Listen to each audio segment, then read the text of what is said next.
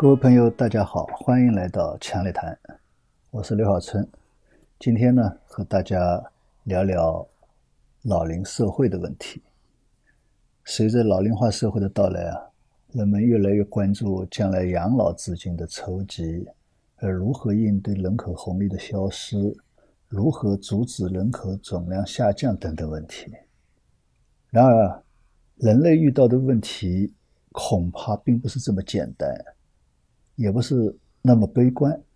就人口的结构而言，人类或许正在进入一个全新的阶段。这个不是什么百年不遇的问题，而是遭遇到了千万年不遇的大转折。在人类历史上，各个区域、各个群落都经历过无数的人口数量和结构的变化，但是历史上大多数是因为自然灾害啊、瘟疫啊。气候变化呀、战争啊等等等等这样一些因素造成的人口结构的变化，其中尤其是战争，它不仅造成了人口数量的大幅度的下降，也会带来人口当中男女性别结构和年龄结构的剧烈变化。因为你像自然灾害啊、瘟疫啊，它可能是无差别的，所以男女性别啊。人口的年龄结构啊，不会有什么大的变化。但是战争不一样，它往往男人死的比较多，所以会造成很大的男女差别。包括这个时候战争当中，可能年轻人会死的更多。那么还有年龄结构的变化，所以一些社会的一些特殊的风俗习惯也好，婚姻制度也好，实际上都和历史上这类情况有关系。但是随着这些特殊事件的结束，人口结构呢，很快就会恢复到我们认为的常态当中。马尔萨斯等人认为，随着人类技术的进步，物质供应会更加丰富。但是呢，这个增加的供应啊，很快就会被增加的人口所消耗。于是呢，人口依然不够吃，或者说人口依然会出现贫困化。于是呢，又会出现灾害啊、瘟疫啊、战争啊等等等等，来调节。人口的数量，同时呢，人类自身也在不自觉地改变生育的数量和频率，以应对环境的变化，从而呢来调节人口的数量和结构。所以，我们可以看到历史上人类往往都是在这样一种循环当中：战争、瘟疫，人口减少了，然后呢，战争、瘟疫过去了，在比较少的人口的情况下，经济有了很好的发展，发展很快。经济发展快，人口增加也快，但是人口增加以后，很快吃的东西又不够了，然后又开始变化。这是一方面，战争这些是来调节人口，所以马尔萨斯也说，战争啊、瘟疫啊、灾害啊，实际上是人类的朋友，它是在帮助人类调节人口数量。那么另外一方面，实际上人类自身它也在调节的，大家也会发现，特别贫穷的时候。或者说，饥饿的时候，人类的生育率会下降；但是到战争当中，人口下降的时候，反而生育率会上升。它为什么？实际上也在调节人口的数量和结构。这可以说，这是在前现代社会，人类人口结构虽然总是在变化当中，但是呢，人口总量是随着物质供应。丰富在不断的增加，但是呢，总体上保持着人口结构的常态。现在呢，我们进入到了所谓的老龄化社会，这是什么样的一个背景呢？大概有这么一些背景。首先是人类科技快速发展，有效的解决了人类生存的物质供应的约束。我们现在大致上可以这样说：现在在总量上面。不存在物质供应不能满足人类生存的问题，也就是说温饱。说句实话，现在无论是粮食啊、什么衣服啊，绝对够人类使用。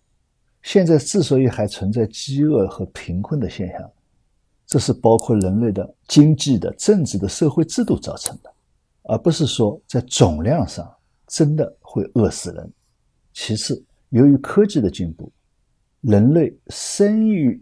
意外和幼儿的死亡率大为降低，而且这样的死亡率几乎可以忽略不计。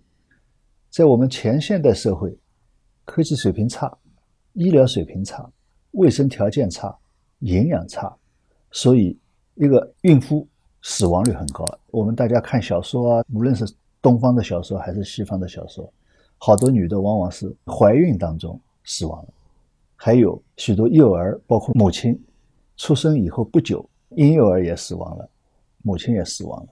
特别是在生产当中，很多母亲都死亡了，所以这个在古代是非常常见的一个问题。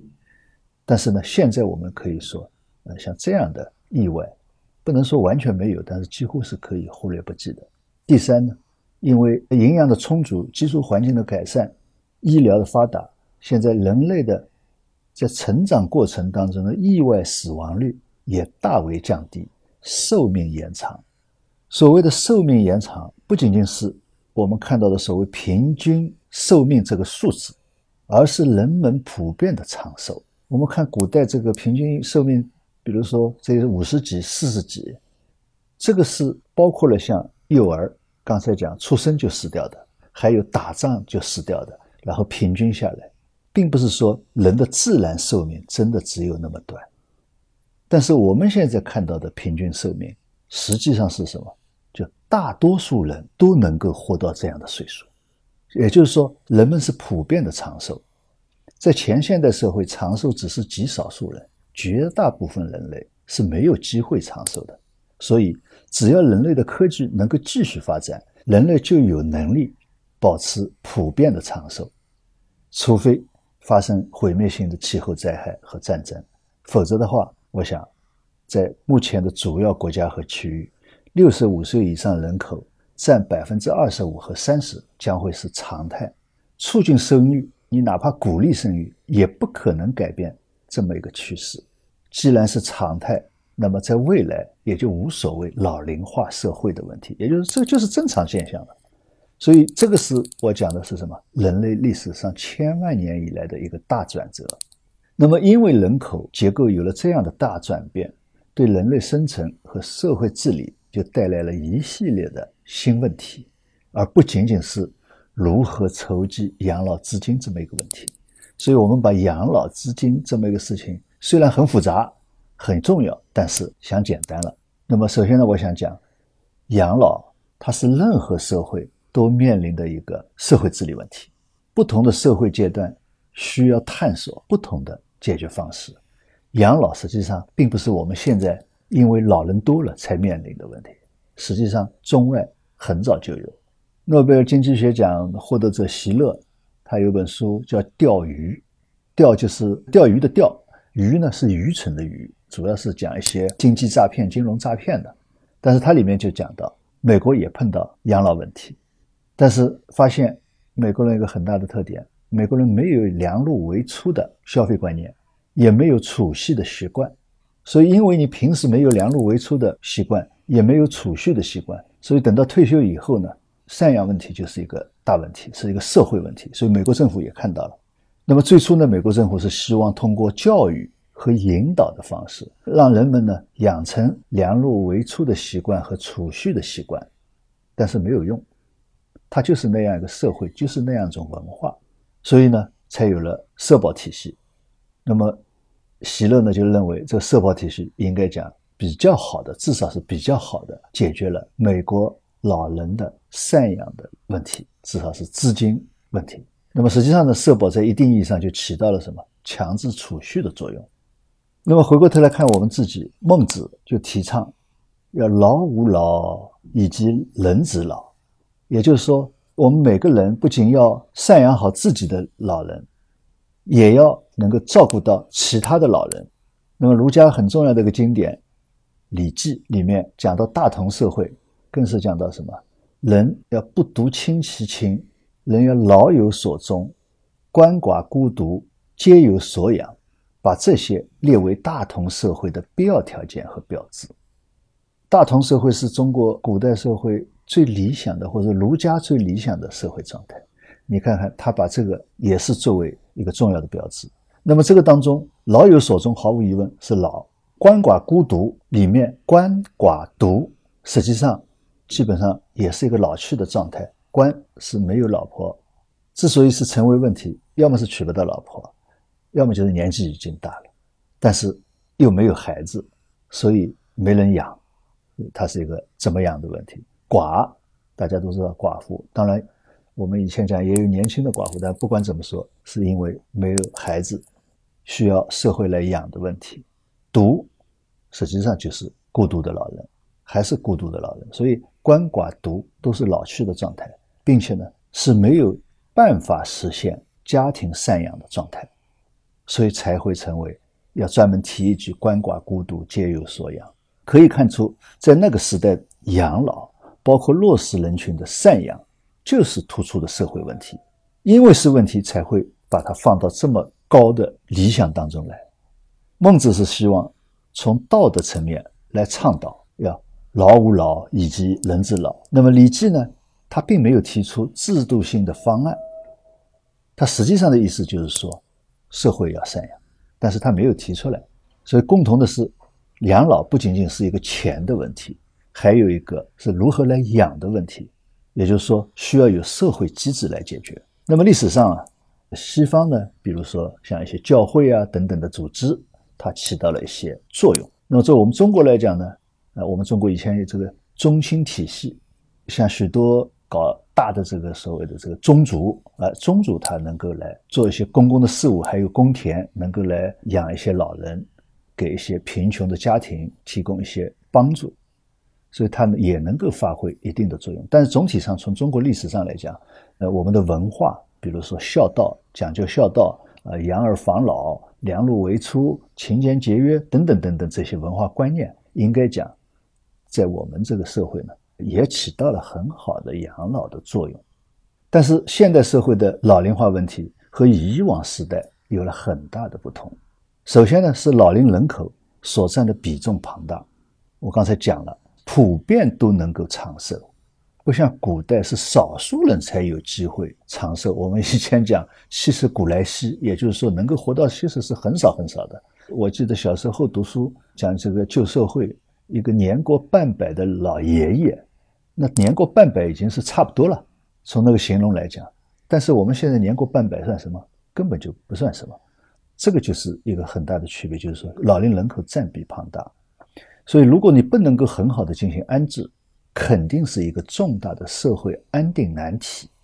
其次呢，是每个个体需要赡养的时间长度大大的延长了。也就是我们假如说人生七十古来稀，七十多岁，假如从六十岁开始养。也就是养十多年，但是现在呢，起码你要养二十年，也就是说八十多岁。但是现在更多的人眼看着都是九十岁，这是和以前不一样。第三是由于现代工业、服务业、城市化的发展，人们的生活方式改了，家庭单位越来越小，不像以前是大家庭，所以没有家庭赡养的环境。第四呢，是每一代人。都有自己的事业和生活方式，这个也是和以前不一样的。以前每一代人可以说大家是在重复着上一代的生活方式，但是我们现在随着我刚才讲科技的发展，我们人的生活方式都在发展，现代工业、现代服务业这个都在变化，所以生活方式都在变，观念也在变。许多家庭成员都分散在不同的城市学习、工作、生活。虽然呢，我们中国人依然是非常注重孝道，但是在这样的生活方式下面，家庭养老实际上是难以为继的。这个现代生活方式实际上是难以为继的，因为人的寿命的延长，还出现了一个现象，什么现象呢？就是说，当一个人退休进入了被养老的行列，我们以前讲这个六十岁退休，那就是老人了，那就是我们拿社保了，那么你就是被养老了。但是这个时候会发现什么呢？这位退休的人员，他上面还有需要赡养的父辈。六十岁退休的人，他的父辈也就是八十多岁，而对于他的下一代来说，意味着什么？意味着有两代老人需要赡养。那么，如果再考虑到我们现在刚刚进入到父母退休的年龄的这一代人，基本上就是独生子女那一代。那么对他们来讲，就不仅仅是说我们以前以为的是要养四个老人的问题。实际上，四个老人上面还有四十十六，那这个所谓的家庭赡养，这问题就更大了。所以，面对着这么一个情况，我们不得不认真来对待，不是仅仅是一个钱的问题。那么，怎么来解决社会化养老？你光解决了钱，为什么不仅仅是钱的问题？我刚才讲是如何来养的问题，而如何来养，如果不能有一个家庭人员来进行赡养的话，还有一个，你怎么让老人能够有尊严的老去？所以这些都是现代社会的治理的重要内容。第二个呢，我们还要来理性的看待所谓的人口红利，怎么来让人口结构在发展当中自然平衡？经济是一种人类的社会现象，所以人是经济增长的绝对动力。当然，年轻人更是经济增长的主要动力。关于老龄化社会，人口红利是讨论的比较多的一个概念。那么，所谓人口红利呢，是由占比比较高而且庞大低收入年轻人口给经济增长带来的福利。那么，也有人认为。中国过去四十年的高速发展，主要就是得益于庞大的人口红利。应该说呢，过去几十年的高速发展有人口红利这个因素，但是并不是绝对因素。占比较高的年轻劳动力人口，并不必然会带来人口红利。所以，我觉得就是说，有些专家可能把这个人口红利这个概念夸大了，因素夸大了。所以，好多认为就是说，哎呀，进入老龄化社会啦，呃，年轻人相比。更少了，经济发展不起来了，经济没有动力了，所以需要提高年轻人口啊，像这些论调都出来了。那么包括什么？要奖励生育啊，议论比较多。但是呢，我觉得我们把经济增长的因素考虑的太简单。如果因为年轻劳动力人口占比高就会有人口红利，那么就不能解释为什么改革开放前。我们没有产生这样的人口红利，因为当时我们的年轻人口很多。我们为什么要上山下乡？就是因为年轻人口太多了，城里面找不到就业的机会。更加不能解释是什么？我们所谓的计划生育政策、一孩政策，把一孩政策作为国策，就是在一九八零年刚刚改革开放的时候。如果说能够有人口红利，我们当时为什么要制定这个政策？没有必要。那同样，我们还不是不能解释，现在目前世界上许多第三世界国家为什么还处于贫困之中？这些国家你去看，年轻人口的占比是非常高的，他们为什么没有人口红利？那么，如果我们单纯我们就从人口红利这个理论来说，它实际上是刘易斯的一个理论。按照他的理论的说法是什么？人口红利产生的重要的前提是什么？是大量农村过剩劳动力向非农业产业转移，没有这个转移的过程，也就是什么？就是说你要有大量的农村过剩劳动力向非农业产业，也就是第二、第三产业转移，才会产生人口红利。如果没有这个转移的过程，就只有农村过剩劳动人口，没有红利。所以必须有农业劳动人口向。城市或者说向非农业转移才会产生人口红利，否则的话只能是过剩农村过剩劳动力或者说农村过剩人口。一旦农村过剩劳动力转移结束，那么就来到了所谓刘易斯拐点，也就是刘易斯观察到，一旦农村过剩劳动力没有了，那么也就是说没有转移了，因为劳动力供应没有了，那么。人口红利就消失了，所以刘易斯是观察到了这样一个现象，提出了人口红利这么一个理论。这是对这人类经济现象观察所得到的一个结论，实际上与人口老龄化没有什么关系。你只要是农村过剩的劳动力，无论是什么年龄的，有这么多的劳动力转移到非农业，那就能够产生了人口红利。所以人口红利不仅仅是年轻人，如果脱离农村。过剩劳动力人口向非农业产业转移这么一个基本条件，那么我们反过来也可以说，这个情况就不在这个理论的解释范围。它只是讲农村过剩劳动力人口向非农业产业转移过程当中产生的人口红利，不在这个范围的，那当然它也解释不了。或者说他这个刘易斯的这个人口红利理论是不能解释人口老龄化的问题的，因为人口老龄化跟农村过剩劳动人口有没有没有关系。那么我们国家前四十年的高速发展，实际上正是改革开放带来了什么？带来了工业化、城市化、全球化的过程。正因为有这么一个工业化、城市化、全球化的过程，为农村过剩劳动人口提供了充分的就业岗位，所以从这个角度来说，刘易斯的理论是有一定的解释能力的。也就是说，这个方面我们确实有人口红利。也就是说，前四十年的高速发展当中是有这么一个现象：农村过剩劳动力向非农业产业转移，产生了。相当的人口红利，没有农村过剩劳动力人口向非农业产业转移，那么在其他状态下就没有刘易斯定义下的人口红利。这个我们刚才分析了，但是在其他状态下，人类的经济也还是需要有增长的，还是需要发展的。那么在其他条件下，实际上人类历史上也有过高速发展的情况。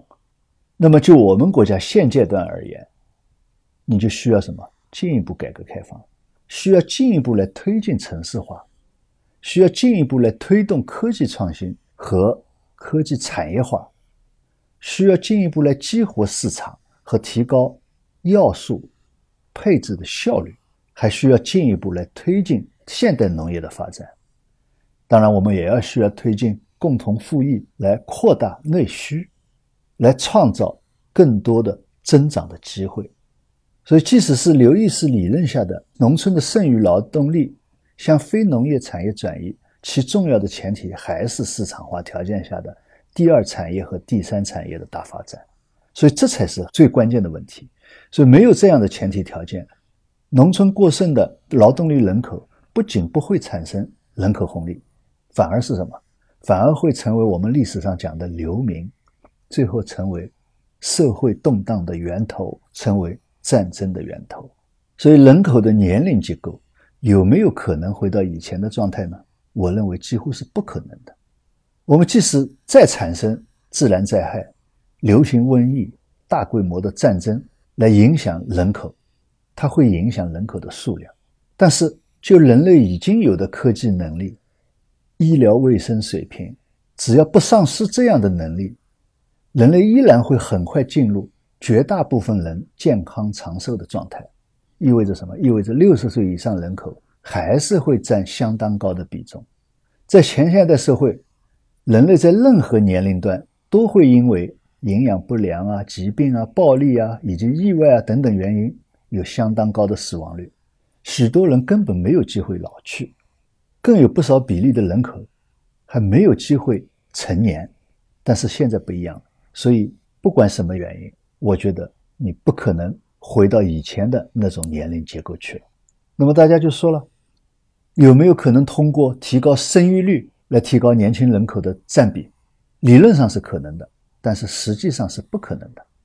在前现代社会有非常高的生育率，我们都可以知道，以前对吧，一对夫妻或者说一个妇女会生很多孩子，但因为所有年龄段的死亡率高。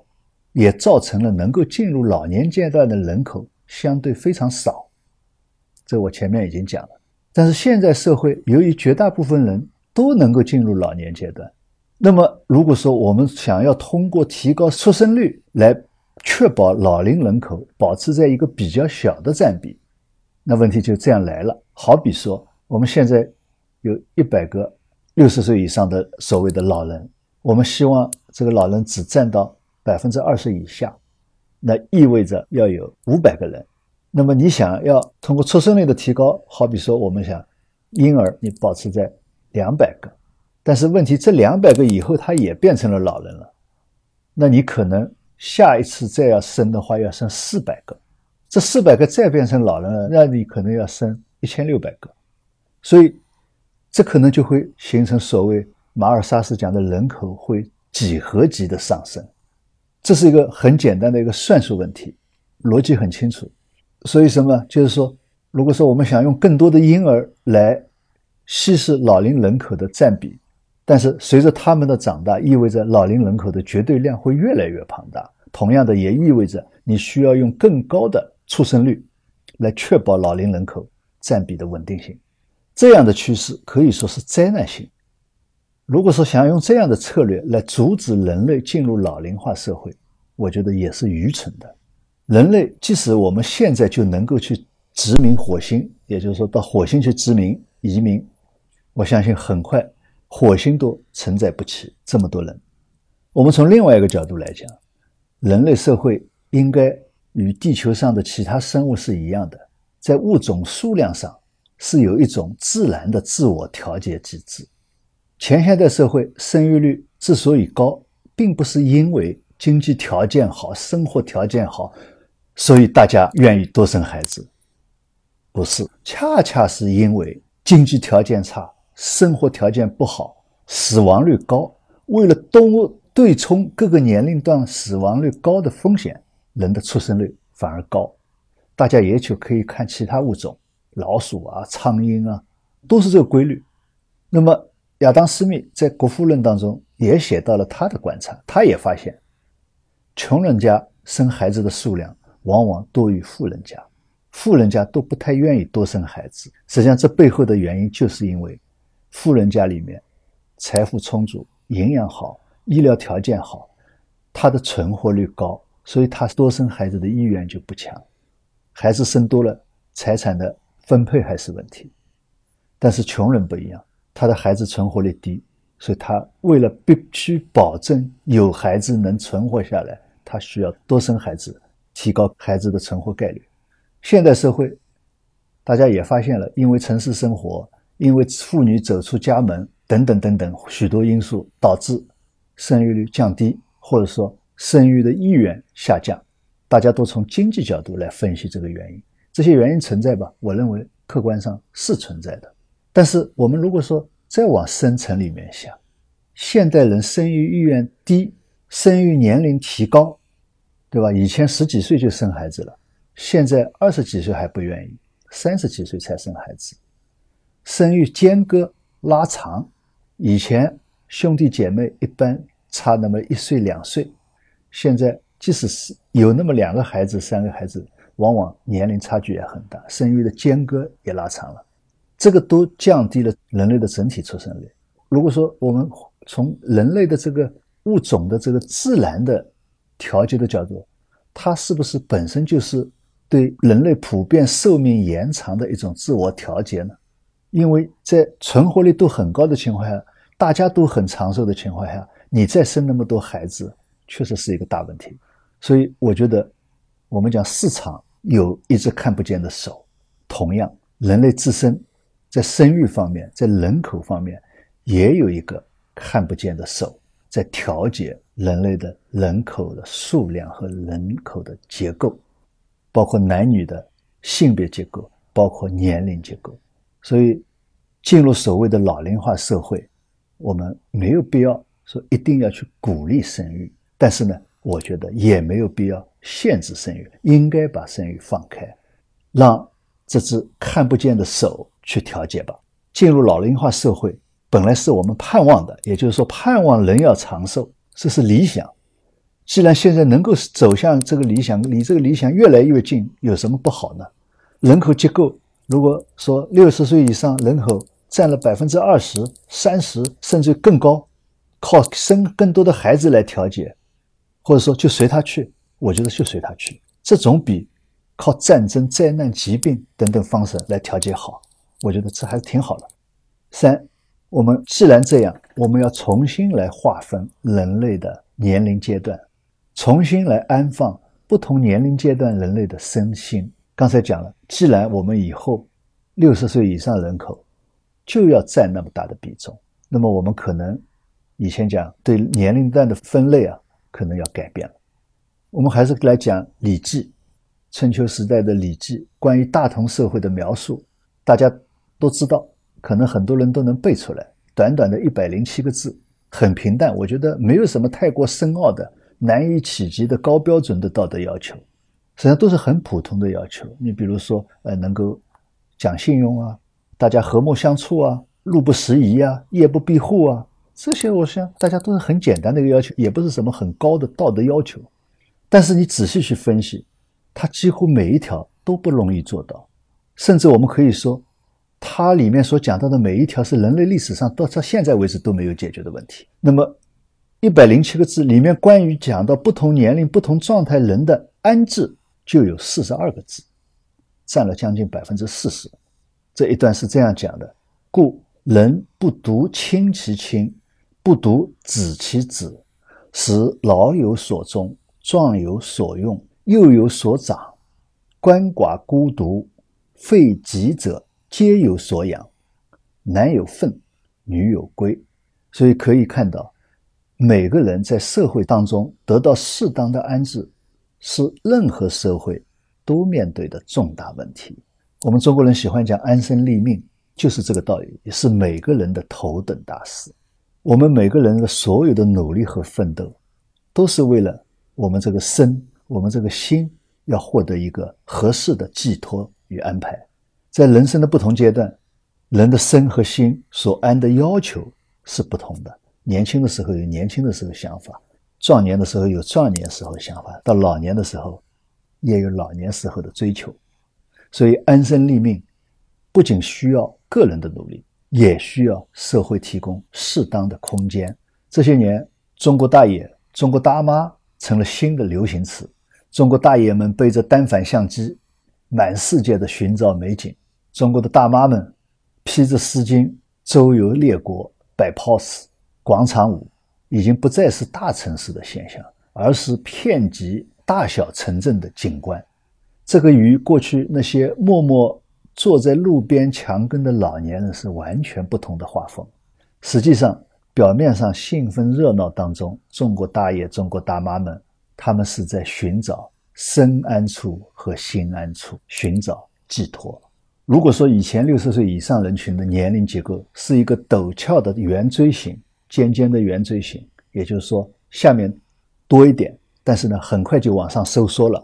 但是现在这个六十岁以上的人群是什么一个形状呢？结构是什么呢？是一个胖胖的秤砣形，还是下面大？但是呢，收缩的很慢，估计可能要到八十岁以上才会很快的往中间收缩。也就是说，再高龄的人非常少，但是八十岁以下相对来说基本上是差不多的。尤其是像六十到七十五岁这个人群，大多数身体健康，思想活跃，与以前这个层次的老态龙钟是完全不一样的。而所谓的中国大爷、中国大妈，正是这帮这一批人，他们退休的时候既感到兴奋和幸福，又感到震惊与迷茫。为什么说兴奋和幸福呢？是因为辛苦了一辈子，终于退休了，可以享福了，可以轻松潇洒的过自己想过的生活，所以非常兴奋。同时呢，大家也因为自对自己的身体有信心，也对医疗有信心，所以呢，都觉得自己可以活过九十岁，这个是非常幸福的。但是他们也会突然震惊的发现。退休以后，居然还有三十年的日子。假如说活过九十岁的话，那就是还有三十多年的日子。那么这三十多年是什么概念？这三十多年几乎和工作的时间是差不多长的。特别是大学生，对吧？本科生、研究生、博士生，尤其是博士生，博士生等到工作的时候，差不多已经快三十岁了。所以这么长的日子，一下子不知道该如何度过漫长的日子。我看到有好多朋友五十多岁，快到六十岁的时候，就在考虑了：哎呀，退休以后干什么？是不是要找一个爱好呀？去上老年大学呀？所以刚才讲的单反相机啊，披着丝巾去旅游啊，像这些都是和这个有关系。不仅仅是说过自己想过的生活，你可以想想，当看世界变成了打发日子，开始很兴奋、充实。慢慢也会感觉到内心的空空落落。可以说，现在与今后，六十到七十五岁这个人群，与七十五以上或者说八十岁以上人群是完全不同的两个群落。我们现在都把他们归为所谓老年人，但是我觉得这是两个完全不同的群落。所以有必要对人类不同年龄阶段进行一个重新的划分。但是呢，不是简单的把某个阶段的年龄拉长。比如说，把青年的年龄上限划到五十岁，甚至划到六十岁，啊，有的时候我看有一些流传所谓的联合国对青年、中年、老年进行了重新划分，把这个年龄提高了。我觉得可能不是说简单的把年龄提高的问题，而是需要增加分类。比如在传统的婴幼儿、少年、青年、中年、老年这个中间再增加一个档次，把六十五岁到八十岁称为年轻老人，或者用一个传统的词汇叫壮年。那如果说我们讲年轻老人，那当然是一个客观的描写，也有双向的心理暗示。因为说你年轻，那是一个鼓励；但是说老年，恐怕你究竟已经老了。壮年呢，也是一种客观的描述，身体还很棒，壮怀也还很激烈，当然鼓励更多。那么如果说有了这样的类别呢，那就要对这样两类人群需要有不同的安置。不是简单的老有所终、老有所养的问题。关于这个问题，实际上现在也有提出来，就提高法定退休年龄，那么也有鼓励退休人员再就业。我觉得这些都是需要考虑的。就是说，退休年龄是不是还是限定在六十岁，或者说女的五十五岁，男的六十岁？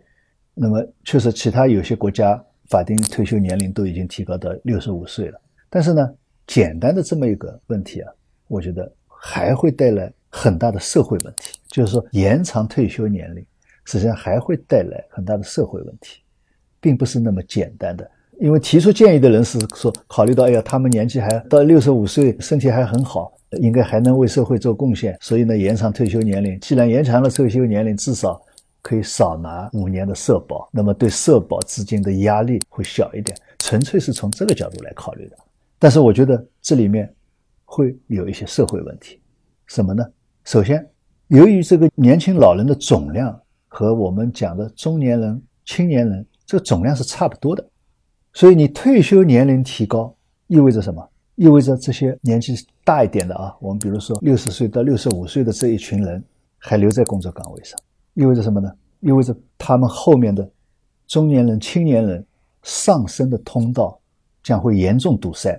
现在很多小青年都着急，认为。这个社会的上升通道很挤，甚至于觉得没有上升通道。你好，你现在还把上面本来可以退休开一点天窗的，结果还堵在那里。我有的时候碰到一些上课的时候，碰到一些大学生问问题，里面往往会问今后社会这个上升的通道在哪里。所以，如果说延长退休年龄，你就马上就会碰到这个问题。那么，这个不仅仅是一个影响到。中年人、青年人的上升通道的问题，而且因为这个堵塞了上升通道，还会什么严重影响一个企业、一个机构的活力。而企业和机构的活力不足，实际上整个社会的活力也会不足，这就会成为企业机构乃至社会的治理困境。我们当领导的都知道，一旦你这个机构没有活力了，那就麻烦了，甚至于还会成为社会问题。社会问题就会成为治安问题，或者说稳定问题。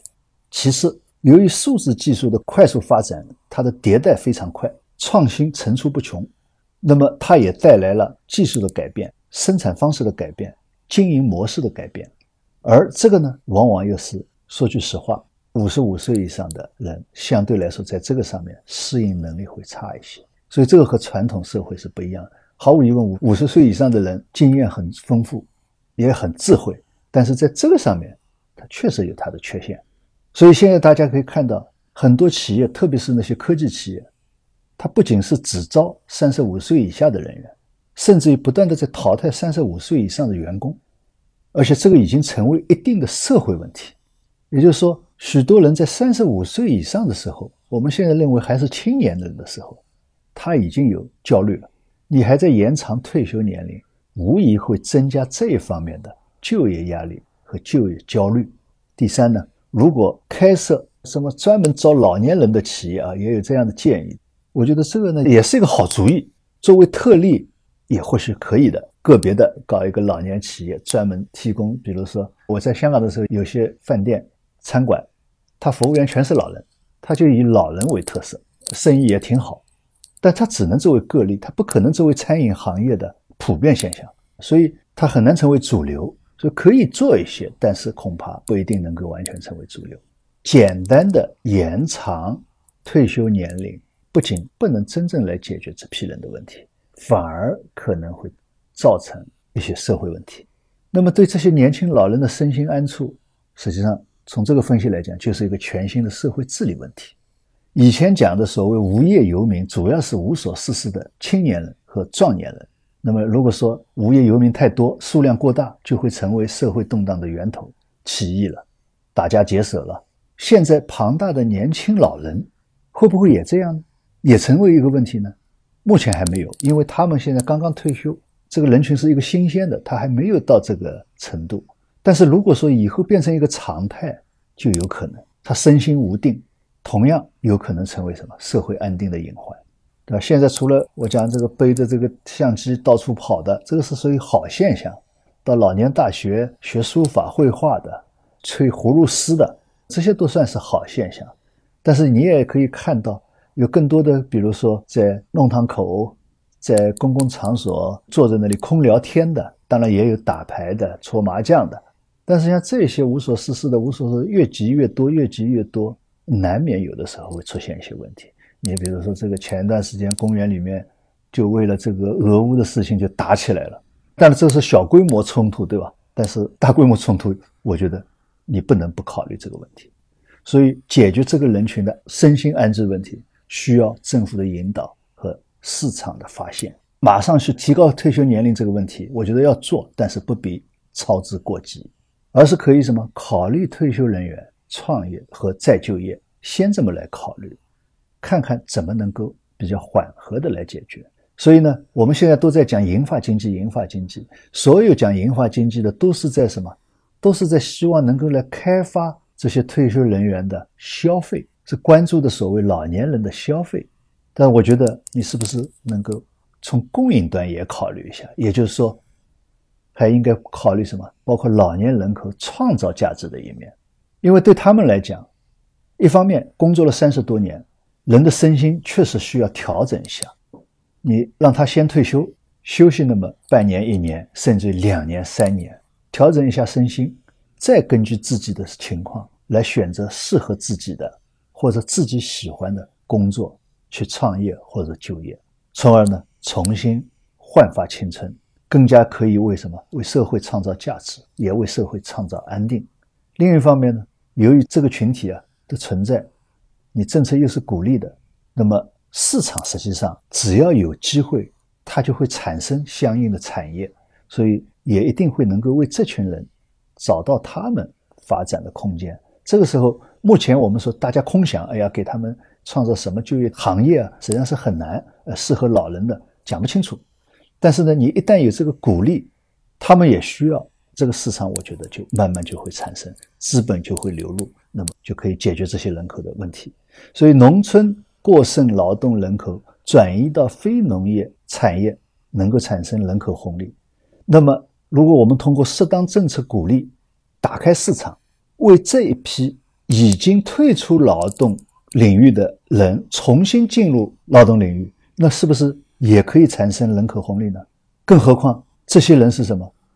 他本身还有相当的消费能力，他有储蓄，所以如果说本身有消费能力，还能够创造价值，那他消费能力更强了。等于说，我们通过退休人为的创造了过剩劳动力。让他进入到非农业产业，那不是也可以产生人口红利吗？那么怎么来做呢？我觉得政策上可以有这样一些考虑：一个，首先要允许并且鼓励退休人员再就业或者创业，这个首先要允许，因为我们原来你退休了是不允许，那么要允许。第二，退休人员再就业或者创业期间，他的社保待遇照样不变。你不要说啊，你就业了，那你社保不能拿了，那不行。社保是他六十岁以前工作的收入，他应该要享受的，是他的，所以应该要给他。那么这本身就是一个鼓励。第三呢，退休人员再就业、创业的工资收入免税，或者说免两年、免三年，那总是可以考虑鼓励嘛。但我这里特意讲的是工资收入。第四个呢，退休人员创业，根据不同企业类型，可以给予税收优惠。因为创业啊，要看为什么讲了不同类型呢。因为你比如小企业确实本身就很困难，那么你就去给他免税就算了。但是人家本来就是老板，就是一个富有者啊，退休以后他继续创业，继续在投资，那他那个企业就很大，那么是不是要优惠？我觉得这个要考虑，要分开来考虑，就是呃，这个呢要有区别对待，但这个具体怎么弄我也想不好。第五个呢，退休人员创业的，我们还是讲创业，他的投资款应该可以退还已经交纳的所得税，因为他是把自己的收入又用于投资了，用于投资等于是在为社会创造就业机会，所以应该退还所得税。那么至于我为什么前面讲了工资收入要免税？因为这里面实际上还牵涉到一个问题，也就是说，你如果说是分红，那到底怎么样，我也说不好。第六呢，企业如果说有企业招聘退休人员再就业，那么我们是不是可以参照福利企业的方式，给予一些优惠政策待遇？比如说招一个你可以免什么税？当然就是说，退休人员再就业，可能社保就不用交了。因为他以前六十岁以前已经交过了，后面就不用再交了。那么如果说等到这个人群的安置常态化了，慢慢慢慢已经社会形成了一个规则了，那么是不是可以考虑这些政策进行调整啊，甚至于取消这些政策？那么另外，当这些年轻老人寻找我心安处的时候啊，实际上真正的耄耋老人遇到的是什么？我前面已经讲到，是如何老去的难题。以现在人类的生活方式。以及未来的趋势，家庭养老肯定不是最佳的选项，甚至几乎是不可能的。在很多老人院看到好多老人，孩子都在国外，你叫他怎么家庭养老，实际上是不可能的事情。所以，首先要从有利于老人身心考虑，康养机构啊，不应该设在交通不便的城郊啊这种皮壤。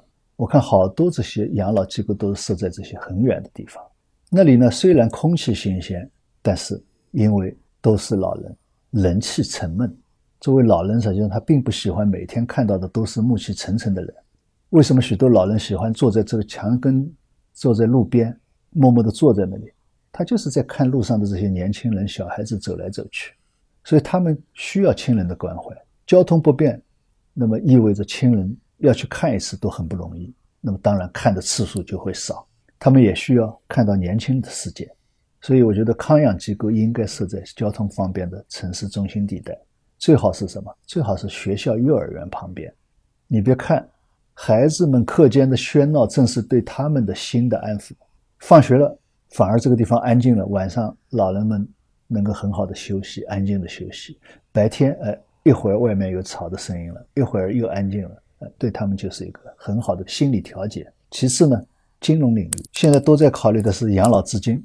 第一支柱、第二支柱、第三支柱很重要，但是除了养老资金上的服务以外，还要增加什么？养老方式上的服务。比如我们现在都在提供养老信托，都在发展家属信托，那么我们能不能增加养老监护信托的服务内容？许多社会，国外你看都会为没有人照顾的小孩指定监护人，但是一般没有考虑过为在养老院无自理能力的老人指定监护人，我觉得实际上小孩需要监护人，老人也需要监护人。那么我们的金融信托机构可不可以作为这样的受委托的监护人，来帮助老人或受委托来对在康养机构进行养老的老人进行监护，提供监护服务，监督养老机构的服务质量，确保受信托的老人能够被有尊严的对待。如果说做的不好，去帮助老人进行交涉；如果说这样的服务提供的好，或者说反过来，这些信托机构他愿意把老人推荐给相应的养老机构，提高了相应的养老机构的信誉度，实际上这是一个良性循环。这里方面呢，信托机构可以考虑来聘用那些年轻老人来担任监护的巡视员，定期或者不定期的到养老院去巡视，并且呢，代表这个老人的监护人。与养老院方面进行交涉，实际上这个工作也许还是挺适合这些年轻老人的。一个年纪比较大，第二个有经验，第三个自己也要老去，他也希望养老院这个工作要做得好。所以我觉得像这些应该是可以考虑的。好，谢谢大家，请大家多提意见，再见。